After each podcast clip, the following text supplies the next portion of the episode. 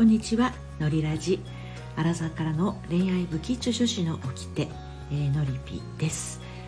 えー、今日はですねえー、っと好きは好き切らないとくすぶるのだというテーマについてお話をしたいと思います。あのよくですねお付き合いをしている人がいるとかあとはまあ片思いだったりとかで、まあ、好きな人がいる、ね、でもなんかこのままお付き合いに進めそうにもないしなとか、まあ、付き合ってるんだけどうんこのまま結婚になるとも思えないなっていう方いらっしゃるんですね。あの昨日の、えーと、夕方5時からのあのオラクル占いの時にもねいらっしゃったんですけどあのもう少し付き合おうかな、うん、それとも別れようかな別れてもなんか引きずりそうだしなって言ってあの付き合いをするのでもなく別れるのでもなくなんかすごく中途半端な気持ちにモヤモヤしているあの方ってたまにいらっしゃるんですね。でこれね、まあ、仮にこの状態で別れたとしますでもあの別の方でその思いは、まあ、まず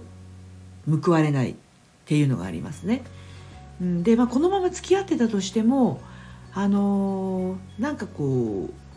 満たされない気持ちというかそういう状態になってしまうと思うんですね。でそのテーマ今日テーマに書いた「好きは好き切らないとくすぶるのだ」なんですけどあの好きなら思いっきり好きだと好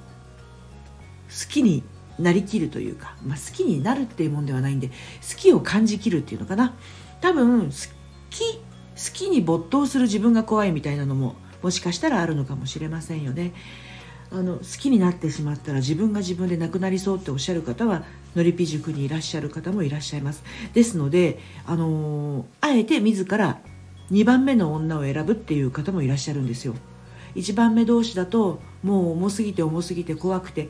なんかこう逆に去られちゃったらどうしようとかね、あの、すごく好きになったのに向こうがえーと、いなくなってしまったらどうしようという不安からあのわざわざ彼女がいる人を好きになったりとか奥さんがいる人を好きになったりとか、まあ、泥棒猫っていう意味の不倫とか浮気とかではなくって自分が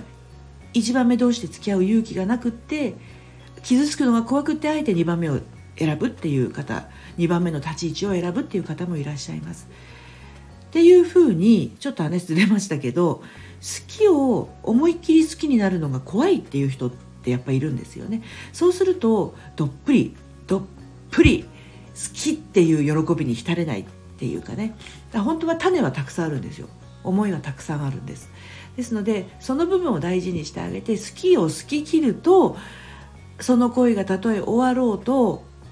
あの先に行った時の恋愛で過去の恋は引きずらない。これが無理やり終わらせて別な人と付き合い始めるとああやっぱりあの人がみたいなことがね起きやすいんですね。はい参考にしてみてください。え、っと、うんまあ、そんなことで悩んでいる方にもぴったりのあのお茶会がオンラインのお茶会がですね11月25日にあります。ご興味ありましたらねあの案内文のね LINE から LINE じゃないな。ご紹介のページもあるのかな、うん、無料のお茶会ですので店員3名のちっちゃいお茶会がありますのでご都合ありましたらあの一緒にね、えー、お話できたらなと思いますそれではまた。